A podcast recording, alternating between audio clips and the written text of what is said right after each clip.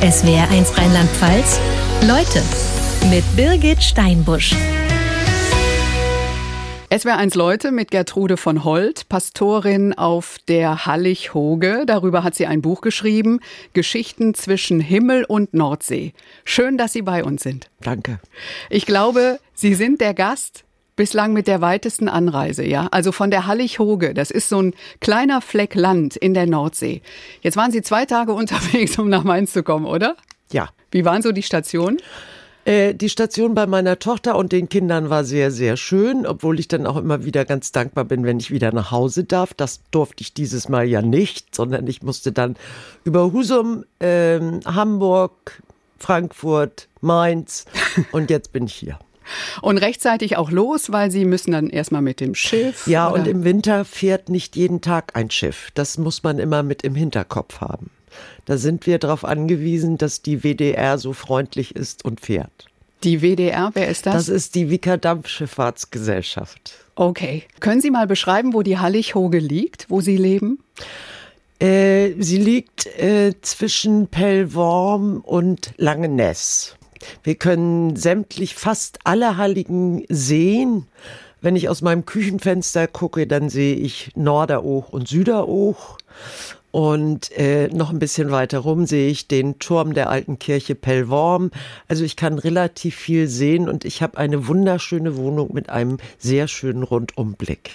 Wenn wir uns mal die großen Bekannten angucken, Föhr, Föhr, Amrum, Sylt. ist das alles so bei Ihnen dann? Ja, Amrum und Föhr kann ich sehen und von Sylt kann ich abends den Leuchtturm von Hörnum sehen.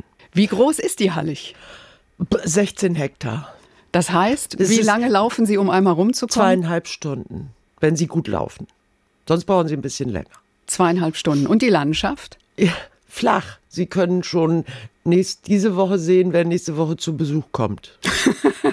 Und wir haben zehn Warften, die bewohnt sind. Warften heißt, Warften sind, sind, die Hügel. aufgeschütteten Erdhügel, auf denen die Häuser stehen. Und sie sind ähm, unterschiedlich mit Häusern bebaut. Und als ich als Kind immer da war, lebten noch sehr viele Menschen da. Mittlerweile sind wir knapp 100. Es wird leider immer weniger. Knapp 100. Und Sie dann als Pastorin auf ich bin ja Hallig. jetzt keine Pastorin mehr. Sie sind jetzt in Rente mit Anfang 70? Ja, ich bin ja schon länger in Rente, aber ich habe ja immer weitergemacht, weil wir niemanden hatten. Aber jetzt haben wir ja seit letzten, vorletzten Februar haben wir eine Pastorin. Aber Sie geben ab und zu noch. Ich mache jeden, äh, jeden Monat äh, einen plattdeutschen Gottesdienst, ja. Mache ich nach wie vor. Plattdeutsch. Wird Ja. das extra so gewünscht? Ja, das ist, äh, es hat ja eine Zeit gegeben, wo Plattdeutsch in der Kirche sehr verpönt war, weil das was für äh, Kinder und äh, Küche und Stall war. Und dann hat die ähm, Kirche sich aber entschieden, dass Plattdeutsch doch sehr, sehr wichtig für die Kirche ist. Und seit ungefähr 30 Jahren gibt es wieder die Bewegung Plattdeutsch in der Karg, also Plattdeutsch in der Kirche. Und deshalb ist das sehr erwünscht. Und im Sommer haben wir ja sehr, sehr viele Gäste. Und die finden das immer spannend, wenn plattdeutsche Gottesdienste sind. Und sie kommen dann und sagen, Plattdeutsch können wir aber nicht. Dann sage ich immer, kommen Sie mal rein. Und nach dem Gottesdienst reden wir miteinander und dann kommen sie und dann sagen, wir haben alles verstanden. Nicht Wort für Wort, aber den Sinn. Mehr will ich ja gar nicht. Wie klingt die Begrüßung in Ihrer Predigt auf Plattdeutsch? Vor dem Gottesdienst sage ich immer, ein hartliche Willkommen jem Aal. Schön, dass jem da sind. Ja, das versteht man. Kommt aus dem Herzen, oder? Und Also- das ist ja auch das Besondere an der plattdeutschen Sprache, dass man in Plattdeutsch sehr viele Sachen sagen kann, ohne dass jemand sich angegriffen fühlt, als wenn man das auf Hochdeutsch sagen würde. Klingt charmanter? Viel charmanter. Und es ist eine Sprache, die nicht für alles ein Wort hat, sondern sie müssen ganz viel umschreiben. 100, ungefähr 100 Einwohner auf der Ja. Hallig, ja? Und 86 Prozent, habe ich in Ihrem Buch gelesen, sind in der Kirche. Gute Ja. Quote. ja, das ist es. Kommen die auch alle immer? Also im Winter ist es so, wenn keine Gäste da sind. Mittlerweile hat sich das ja ein bisschen verschoben. Wir haben ja jetzt eine durchgehende Saison. Auch im Winter sind Langzeitgäste da. Und die dann auch in den Gottesdienst kommen. Früher, also als ich angefangen bin, war es so, dass am Sonntag im Winter 10 Prozent der Gemeindemitglieder im Gottesdienst waren. Das kann nicht jede Gemeinde von sich behaupten. Im Sommer ist die Kirche voll, fast jeden Sonntag mit den Gästen eben. Sie sind heute Anfang 70, ja? ja? Und vor 13 Jahren, also mit 61, haben Sie entschieden, Ihr Leben nochmal komplett umzukrempeln. Also Sie waren ja nicht immer Pastorin auf Nein. der Hallig. Wie sah denn Ihr Leben damals aus? Vor Huge, mhm. vor Huge ähm, habe ich die orthopädische Praxis meines Mannes geleitet. Also ich war für das Personal zuständig und die Abrechnung und, und, und. Habe aber nebenbei schon immer Gottesdienste gemacht. Seit, ich mache Gottesdienste seit 96. Das ist ja schon ein bisschen länger. Und als meine Kinder dann aus dem Haus waren, habe ich überlegt, ob ich nochmal Theologie studiere. Ich hatte schon mal Religion studiert aber dann habe ich mir überlegt, was willst du mit 50 noch Theologie studieren? Wenn du fertig bist, nimmt dich kein Mensch mehr. Und dann kam das Angebot, dass man eine Lektorenausbildung machen kann von der Gemeinde aus. Also Lektoren bedeutet, dass sie in den Gottesdiensten lesen können und so weiter und so fort. Das habe ich dann gemacht. Dann habe ich ein Jahr nur Plattdeutsch in der Kirche gemacht und dann ging das weiter mit der Predikantenausbildung. Die war drei Jahre und die war sehr, sehr, sehr intensiv. Was macht man da? Da lernt man äh, Texte auszulegen und äh, Gebete zu formulieren. Also alles das. Sie dürfen ja ein, als Predikantin einen Gottesdienst ganz alleine machen, ohne irgendwelche. Sie durften bisher bis vor kurzem durfte man aber kein Abendmahl einsetzen und auch nicht taufen. Das äh, hat sich mittlerweile geändert, weil wir sind in der evangelischen Kirche. Ja, wir sind in der evangelischen Kirche und da war das auch ein bisschen komisch. Und dann hat, gab es aber ein Predikantengesetz, was schon lange überflüssig war und danach durften Predikanten alles. Ich durfte, nachdem ich auf Hoge diese Stelle anhatte, bekam ich von den Bischöfen, die für Nordelbien, also damals Nordelbien zuständig waren, das Proloco und Protempere, also für diesen Ort und für diese Zeit, dass ich alles darf. Also ich war ausgestattet mit den Rechten und Pflichten einer Pastorin. Auf der Hallig, das Auf heißt. Der Hallig. Taufe, alles, Beerdigung. Alles, alles. Hochzeit. Meine erste Amtshandlung war eine Beerdigung, als ich da war. Wurden Sie sofort akzeptiert? Witzigerweise ja. Ich wusste nicht, was die Leute mit mir machen. Ich war ja seit 50 Jahren äh, wohl da gewesen, aber ja nicht so präsent, dass die Leute sich immer gedacht haben, was machen sie wohl mit dir? Meine ganze Familie war nicht mehr, also keiner von der Familie war mehr da. Ich kam zurück. Das war mitten im November, 26. November. Vorher war ich mit meiner Tochter in Prag und Dresden gewesen. Dann war ich drei Wochen in Tansania gewesen. Dann war ich fünf Tage zu Hause und dann kam ich nach Huge kam auf die Fähre und wurde von einem alten Herrn angesprochen, der sagte, Moin, Tutsche. Dazu muss ich sagen, Tutsche ist mein Kindername. Aber von Gertrude. Von Gertrude. Wir haben uns die ganze Fahrt unterhalten und ich hatte das Gefühl, ja, die freuen sich, dass ich komme. Sie wussten ja, dass ich komme. Dann, als ich da war, äh, bin ich zu den Menschen gegangen, die ich noch von früher kannte, zu den Alten also, die mich auch noch kannten. Und sie, das, wir haben natürlich erst über früher gesprochen und äh, alles Mögliche. Und dann war es für sie aber selbstverständlich. Ich habe nicht einmal gehört, dass sie irritiert waren, dass ich sie äh, segne oder weiß der Kuckuck was. War alles gut. Sie sind ja im Grunde zurückgegangen ja. auf die Hallighoge, weil Sie da Ihre Kindheit auch verbracht haben. Einen großen haben. Teil meiner Kindheit bin ich da gewesen bei meinen Großeltern, weil mein Vater von Hoge stammte. Und äh, ich war die älteste von allen Enkelkindern meiner Großeltern von beiden Seiten. Ja, ich war verwöhnt ohne Ende bis zu meinem fünften Lebensjahr, weil dann kriegte ich einen Bruder, den ich ja nicht gebrauchen konnte. Dann warum mit dem schönen ja, Leben? Ja, eben. Und dann war es vorbei. Nur auf Hoge war es eben nicht vorbei. Denn meine Brüder mochten Hoge nicht. Und so bin ich in allen Ferien und allen freien Tagen, die wir hatten, bin ich immer bei meinen Großeltern gewesen. Und das war für mich eine wunder, wunder, wunderschöne Kindheit. Und das ist mir erst besonders klar geworden, nachdem ich nach 50 Jahren nach Huge zurückgekommen bin. Da ist mir erst eingefallen, dass das meine emotionale Heimat ist. Das war mir bis dahin nicht klar. Und als der Anruf kam, Trutje. Gertrude von Holz, Sie können Pastorin werden auf der Hallig-Hoge. Sie können da wieder zurück, wo Sie herkommen. War das schnell die Entscheidung, Sofort. das mache ich? Ich habe ja, das war ja auf einer Hochzeit von einem, von einem befreundeten Pastor. Und der Propst sagte zu einem, ich saß bei den Pastoren am Tisch und der Propst sagte zu den Leuten, habt ihr nicht, wisst ihr nicht jemand, der nach Hoge will? Und sagte, ich darf es ja nicht, aber ich würde es sofort machen. Ich habe gar nicht lange überlegt. Und dann kam ich nach Hause, das war an einem Freitag und Montag sitze ich in meinem Strandkorb mit meinem Hund und das Telefon klingelt und da sagt der Propst zu mir, war das dein Ernst? Ich habe schon alles geregelt. Ja, und so war's.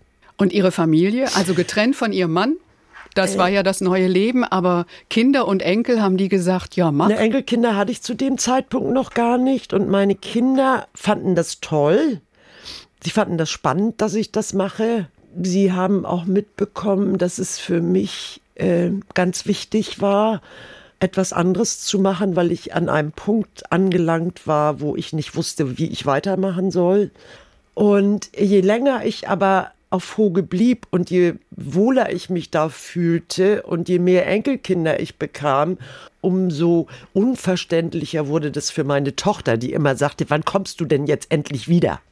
Da habe ich gesagt, noch nicht. Mittlerweile haben sie es begriffen.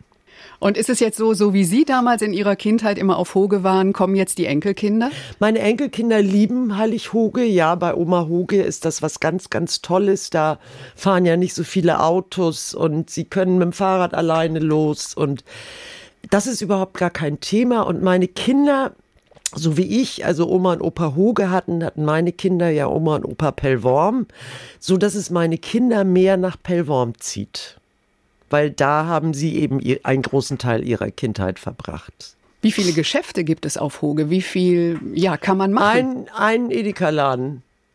Und dann gibt es ganz viele kleine so ähm, Souvenirs-Shops, also wo sie alles Mögliche bekommen. Wie sieht das Pfarrhaus aus? Also da, wo Sie gearbeitet haben. Das ist ein wunder, wunder, wunderschönes altes Haus, ein riesengroßes Haus, was überhaupt nicht auf die Heilig passt weil die Kirche daneben sieht aus wie so ein kleiner Schuppen.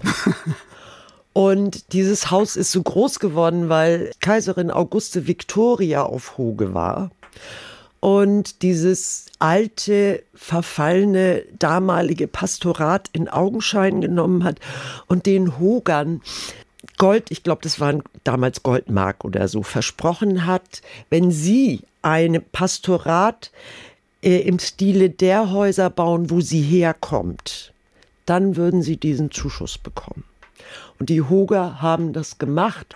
Und ich sage heute noch äh, immer noch etwas suffisant. Wir zahlen immer noch dafür. Das Geld reichte natürlich hinten und vorne nicht. Also da haben Sie dieses Pfarrhaus, dann haben Sie die Kirche, die aussieht wie ein Schuppen im ja. Vergleich daneben. Ja, genau. Und, und es dann, gibt einen Glockenturm. Und der, der Glockenturm. Und dann kommen Sie dahin, damals ziehen in dieses Pfarrhaus mit Blick auf den Friedhof. Ja, den sah ich von meinem Büro aus, mit der Blick auf den Friedhof. Und ich hatte noch nie so dicht äh, an einem Friedhof ge gelebt. Und es hat mich aber überhaupt nicht verstört oder entsetzt oder ich fand es beruhigend.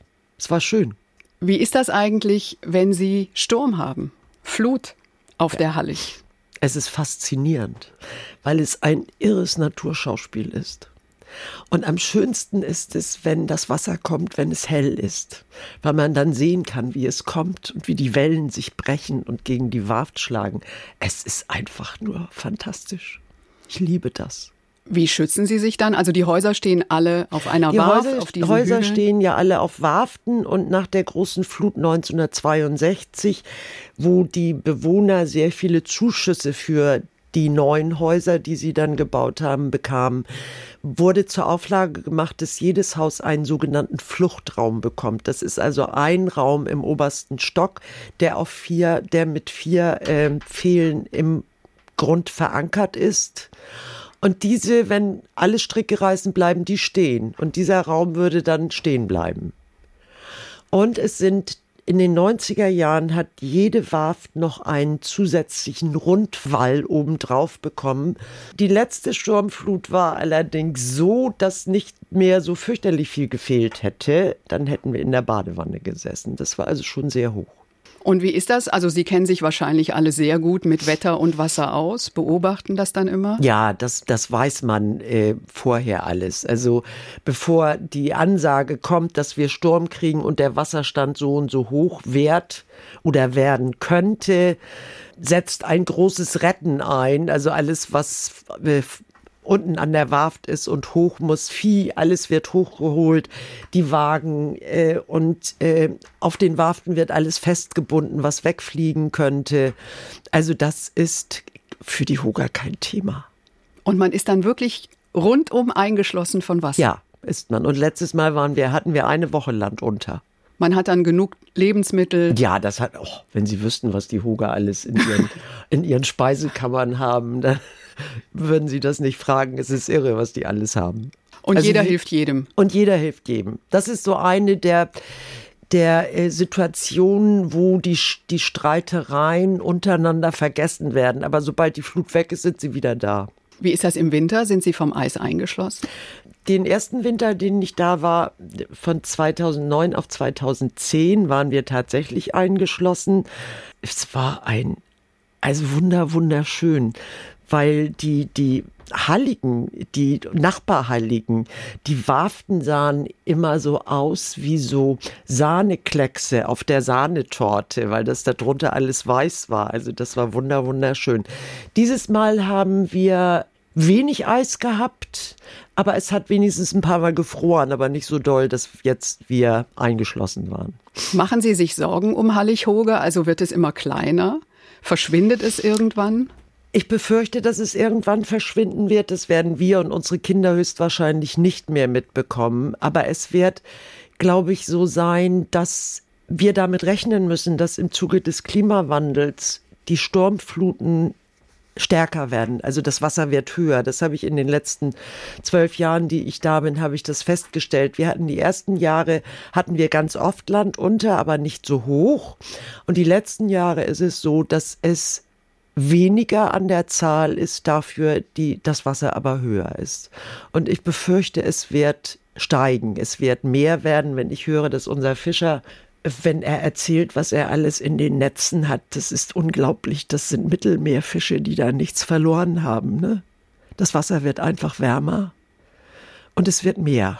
Und ich glaube auch, dass es, das sehen Sie ja in, an den Zahlen, die immer weiter zurückgehen. Es ist so, dass viele Leute gerne auf Hoge leben möchten, weil es da so schön ist, wenn sie da mal Urlaub gemacht haben oder wenn sie mal ein Wochenende oder als Tagesgast da waren. Dann ist es aber so, dass sie sich eine Vorstellung von dem Leben auf Hoge gemacht haben, die nicht der Wirklichkeit entspricht. Und das ist dann ganz schön bitter. Also man muss schon wissen, wenn man auf Hoge oder überhaupt auf einer Heilig leben will, äh, dass man auf sich alleine zurückgeworfen ist, dass man sehr gut mit sich alleine zurechtkommen muss, dass die Leute über einen viel mehr wissen als man selbst. Und ähm, ich sage immer, wenn sie mindestens einen Winter auf Hoge überlebt haben, dann sind sie fast halligtauglich. Besser wären zwei Winter. Wir gehen mal in die große weite Welt. Oh ja. Ja, die Sie ja auch kennen. Ja. Während des Studiums ja. waren Sie Schiffskoch. Ja. Auf dem Frachter Ihres Onkels ja. auf der Nord- und Ostsee. Und ich finde sehr schön schon der Anfang. Sie stehen da und die Mannschaft denkt sich, ja. kann die was oder ist sie nur wie die Nichte vom die, Alten? Die Nichte vom Alten, genau. Aber Sie konnten was. Aber ich konnte was und Sie haben, wir haben sehr viel Spaß gehabt und es war eine ganz tolle Reise. Aber das stelle ich mir auch äh, sportlich vor, ja, Seemänner zu bekochen. Ja, und trotzdem, ich hatte während des Studiums auch in einer Studentenkneipe gekocht. Ich koche also sehr, sehr gerne und habe das immer gemacht. Und das war für mich eigentlich keine Arbeit in dem Sinne. Nur, nur was mir auf meiner ersten Reise, als ich als Schiffskoch gefahren bin, nicht klar war, dass ich auch mit Wellen und so äh, rechnen muss und dass mir ein, einmal die ganze Erbsensuppe vom Herd geflogen ist, weil wir so einen Seegang hatten und damit hatte ich nicht gerechnet. Aber ansonsten war es einfach nur toll. Und wir, wir sind sind nach, nach Helsinki gefahren, mitten im Winter. Nur Eis und der russische Eisbrecher vor uns und dann kamen die Lotsen kamen mit Bobschlitten an die Bordkante, um auf einzusteigen und so. Das war einfach nur irre. Und dann bin ich in, in Helsinki durch die Stadt gelaufen und kam an Bord wieder zurück und habe gedacht, mir wäre die Nase abgefroren, weil das so eine trockene Kälte ist, dass man sie gar nicht wahrnimmt. Erst wenn man ins Warme wiederkommt, fällt einem das auf. Das war schon irre. Sie haben zwei große Reisen gemacht. Schiffsreisen, da waren Sie schon Pastorin auf Hallig-Hoge, weil Sie da einfach mal wirklich raus mussten? Ja, das war so, wo ich diese fünf Jahre ganz alleine war ich das Gefühl hatte, ich muss weg, ich mag nicht mehr reden, ich mag nicht mehr zuhören, ich muss so weit weg, dass ich nicht zu erreichen bin. Und da Wasser eben mein Metier ist und ich auch gerne mit dem Schiff fahre, habe ich, bin ich auf die Idee gekommen, dann Containerschiffreisen zu machen. Eine Kreuzfahrt wäre jetzt nicht in ja, Ihrem Sinne. Ja, eine Kreuzfahrt habe ich einmal gemacht und da war ich wahnsinnig enttäuscht. Weil, oh, so 500 Leute, das war ja schrecklich. Nee, das ist nicht meine Welt. Und auf dem Containerschiff, wer ist dann da alles? Die Mannschaft und äh, wir waren zu zweit als Passagier auf beiden Schiffen. Aber es ist nicht der Komfort dann, oder? Doch. Ja? Ja, wir hatten eine ganz tolle Kabine, also mit mit allem drum und dran. Sie haben einen Steward, der sich um sie kümmert. Sie essen äh, mit in der Offiziersmesse mit den, mit den Offizieren zusammen. Sie können jederzeit alles Mögliche bekommen. Sie können sich auf dem Schiff überall frei bewegen. Also für mich war es ideal. Mein Lieblingsplatz war vorne auf dem Bug. Da waren immer so riesengroße Taurollen, auf denen habe ich immer gelegen und Löcher in die Luft geguckt. Und die Mannschaft hat mich immer für verrückt erklärt. Oder aber ich bin äh, meine Runden ums Schiff gewalkt zweimal am Tag und dann haben sie auch gedacht, also die alte spinnt auch. Und dann hat mich mal einer gefragt bei der zweiten Reise, weil wir zusammen auf den Bus warteten, der uns wieder an Bord brachte, hat er gefragt, sag mal, warum, warum bist du eigentlich auf dem Schiff? Warum machst du so eine Reise? Konnte er überhaupt gar nicht verstehen. Er wollte nur nach Hause. War jemand von der Mannschaft, ne? Aber es ist, es ist schön, es ist wunderschön. Die erste Tour ging Panama-Kanal und die zweite dann mit dem Containerschiff von Hamburg nach Australien. Ja. Und da finde ich sehr spannend eine Route durchs Piratengebiet. Ja. Wo sie dann auch geschützt wurden. Ja, Gott von Aden.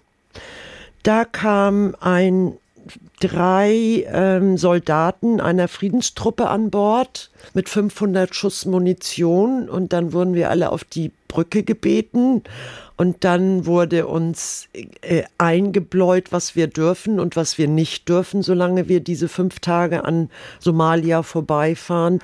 Und äh, es wurde ein Schuss mit dem Maschinengewehr abgefeuert, damit wir das, das Geräusch einmal hörten. Uns ist nichts passiert. Äh, es flogen aber auch permanent Aufklärer über uns. Und dann habe ich den Kapitän mal gefragt. Ich hatte so das Gefühl, dass ihm das ganz wichtig war, dass wir äh, diese, diesen Schutz haben. Und da habe ich ihn gefragt, ob er schon mal äh, mit Piraten zu tun gehabt hätte. Und da hat er gesagt, ja, sie wären nicht an Bord gekommen, aber sie wären tagelang mit Booten um das Schiff herumgefahren und das hätte die Mannschaft total zermürbt, was ich gut verstehen kann. Meistens sind aber keine Containerschiffe äh, Angriffsfläche für Piraten, sondern Tanker, weil die in der Bordwand niedriger sind oder kleinere Schiffe, denn diese 13 Meter hoch äh, bei so einem Containerschiff, ehe die da hoch sind, ist es natürlich doch mit mehr Arbeit verbunden als sonst. Und wir sind, wir mussten immer die Vorhänge zuziehen, wir durften nicht raus, wir konnten auf unserem Deck sitzen, aber nicht oben an Deck, also sonst an Deck rumlaufen, abends Vorhänge zu, wenn wir Licht an hatten und, und, und. Und dann haben sie uns bei den, vor den Seychellen äh, sind sie dann wieder abgeholt worden und haben dann auf das Schiff zurückgewartet.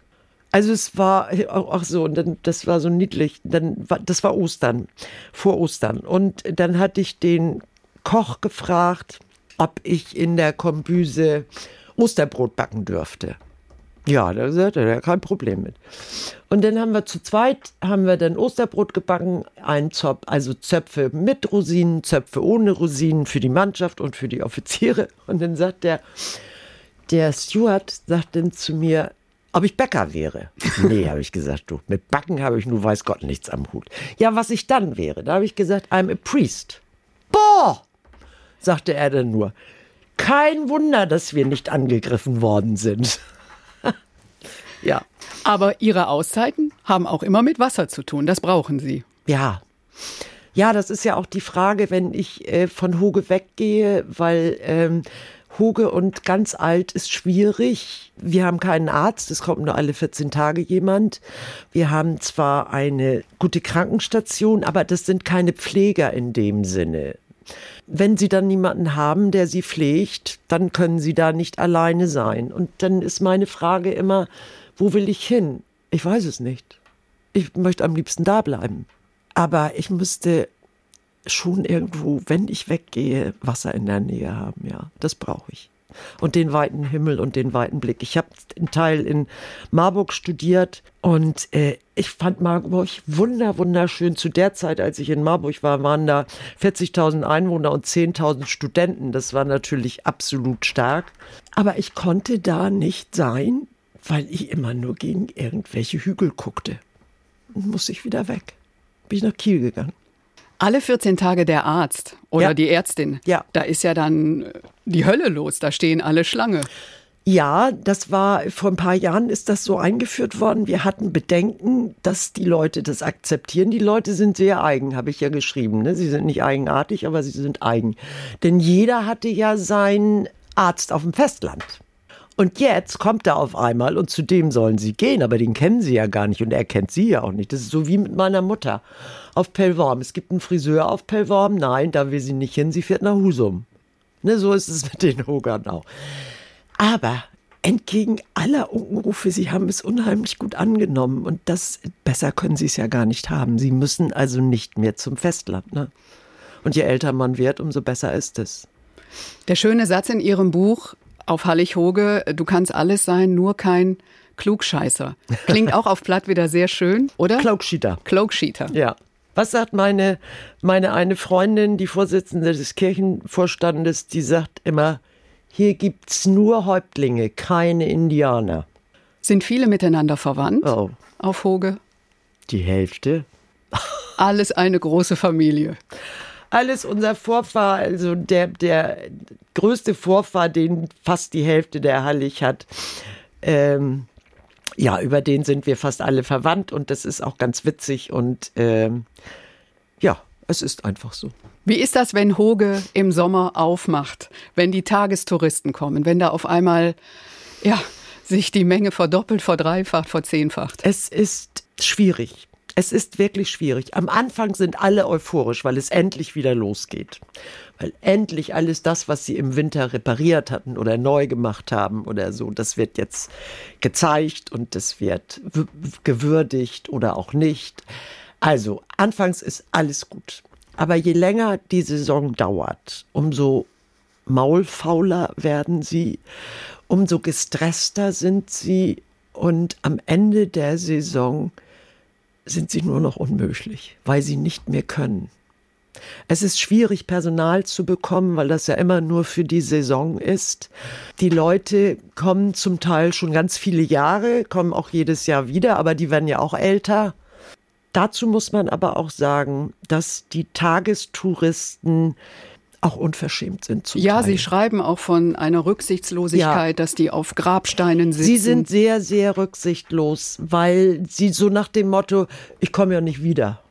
Ne? Und die, die Hallig sieht hinterher aus, ist übersät mit Müll und so weiter und so fort. Sie gehen in sämtliche Türen rein, sie gucken durch sämtliche Fenster. Es ist, und ich, als ich auf dem, im Pastorat gewohnt habe, hatte ich hinter dem Pastorat meinen Strandkorb und zwischen Friedhof und da, wo ich gesessen habe, war so ein Bretterzaun. Und ich sitze da und denk, irgendwie hast du das Gefühl, du wirst beobachtet. Und da fotografierten sie mich durch den Zaun durch. Und dann war ich oben in meiner Wohnung, komm runter, begegne ich jemandem, der durch das Pastorat geht. Ich sage, wie kommen Sie denn? hin? Ja, die Tür war auf. Also es ist denen völlig egal. Wie war es mit Corona auf Hoge?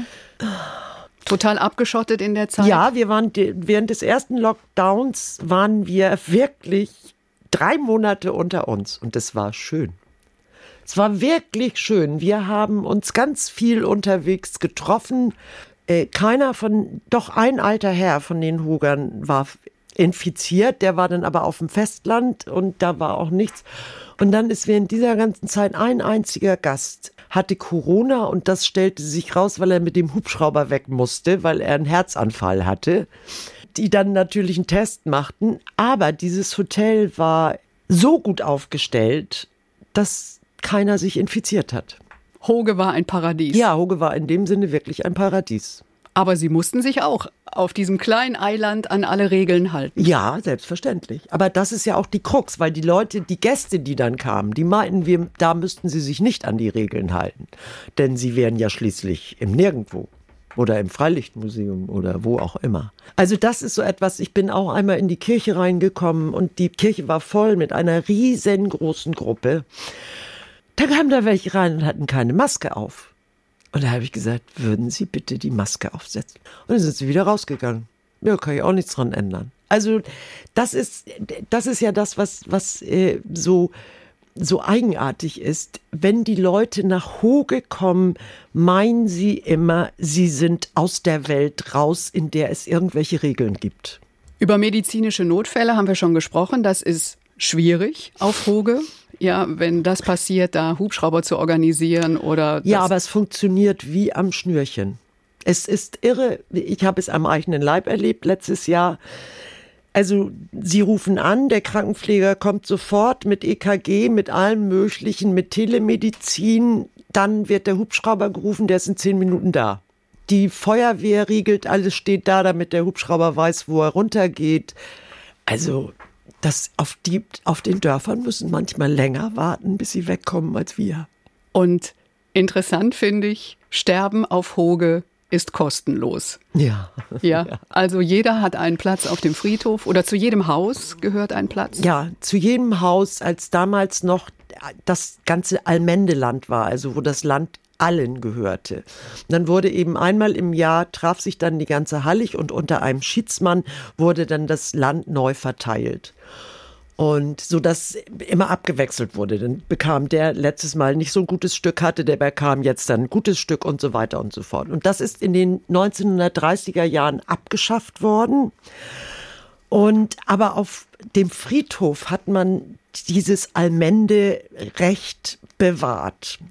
Und das bedeutete, dass zu jedem Haus auf der Hallig eine doppelstellige Grabstätte gehört. Und das ist heute noch so. Was natürlich auch zur Folge hat, dass ganz viele Leute von außerhalb gerne auf Hoge begraben sein möchten. Geht das überhaupt? Nein.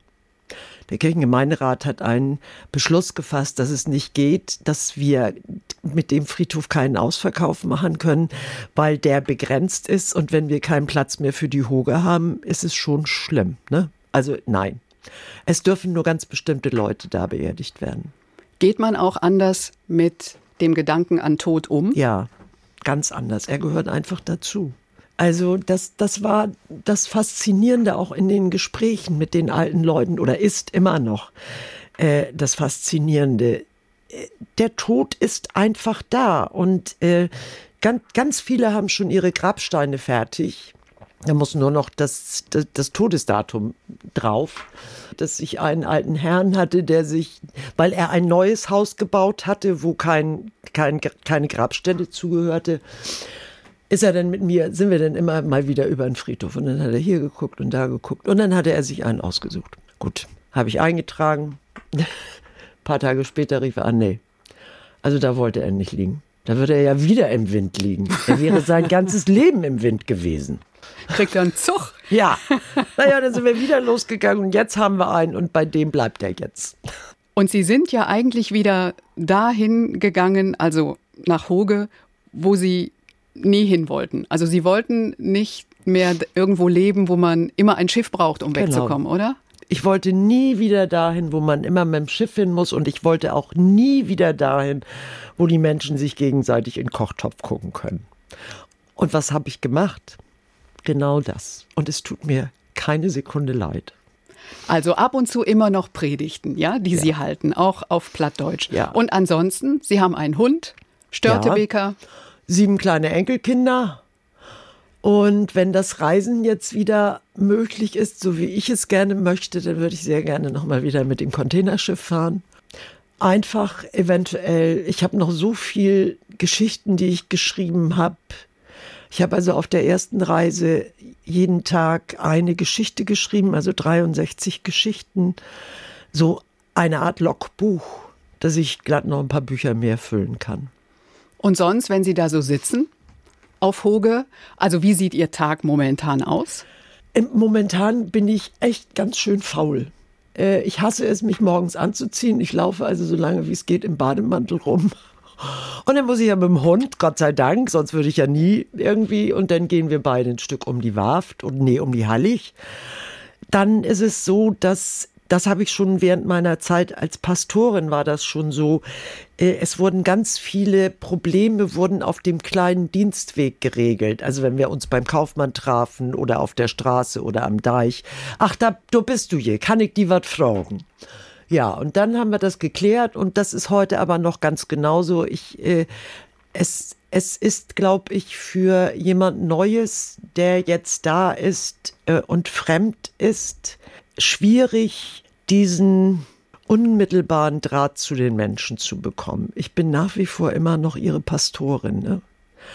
Und deshalb habe ich mich ja auch so zurückgezogen, weil ich gesagt habe, irgendwann ist auch gut, du hast deine Zeit gehabt und jetzt ist jemand anders, hat jemand anders den Hut auf. Das hat gedauert, bis ich das begriffen hatte, weil ich immer gedacht habe, wenn du das nicht machst, dann lässt du die Gemeinde alleine. Aber das ist ja Blödsinn. Es geht ja weiter, wenn es auch anders weitergeht. Aber jetzt bin ich sehr, sehr froh, weil ich dadurch das Gefühl habe, ich bin auch freier in dem, was ich tue. Ich kann also öfter wegfahren, obwohl ich das gar nicht mag. Ich bin am liebsten auf Hoge. Ich langweile mich nicht, sondern mein Tag ist total ausgefüllt. Gertrude von Holt. Bei uns gibt es am Ende immer ein kleines Geschenk. Oh. Ja. Und ich habe gelesen, dass es, ähm, ja, wenn man zum Kaffee kommt auf Hoge, dann ist es gar nicht so wichtig, ein komplettes Service zu haben, sondern es gibt ja diese Sammeltassen. Ja. Ja, also Tassen, die sehr selten sind. Und ich gehe mal davon aus, eine Tasse von oh. SWR 1 Rheinland-Pfalz gibt es auf Hoge noch nicht. Nein, da bin ich sicherlich die Einzige, die so etwas hat. Oh, stark. Schenke ich Ihnen sehr gerne. Und Teepunsch ist ganz groß. Ja. Oder? Auf Hoge. Teepunsch wird immer noch getrunken. aber nicht in so Riesenfässern. Die ist groß genug. Dafür gibt es extra kleine Tassen. Schön, dass Sie heute bei uns waren. Ich wünsche Ihnen alles Gute. Vielen herzlichen Dank. Es hat mir ganz viel Spaß gemacht. SWR1 Rheinland-Pfalz. Leute, jede Woche neu. Auf swr1.de, in der SWR1 App und überall, wo es Podcasts gibt.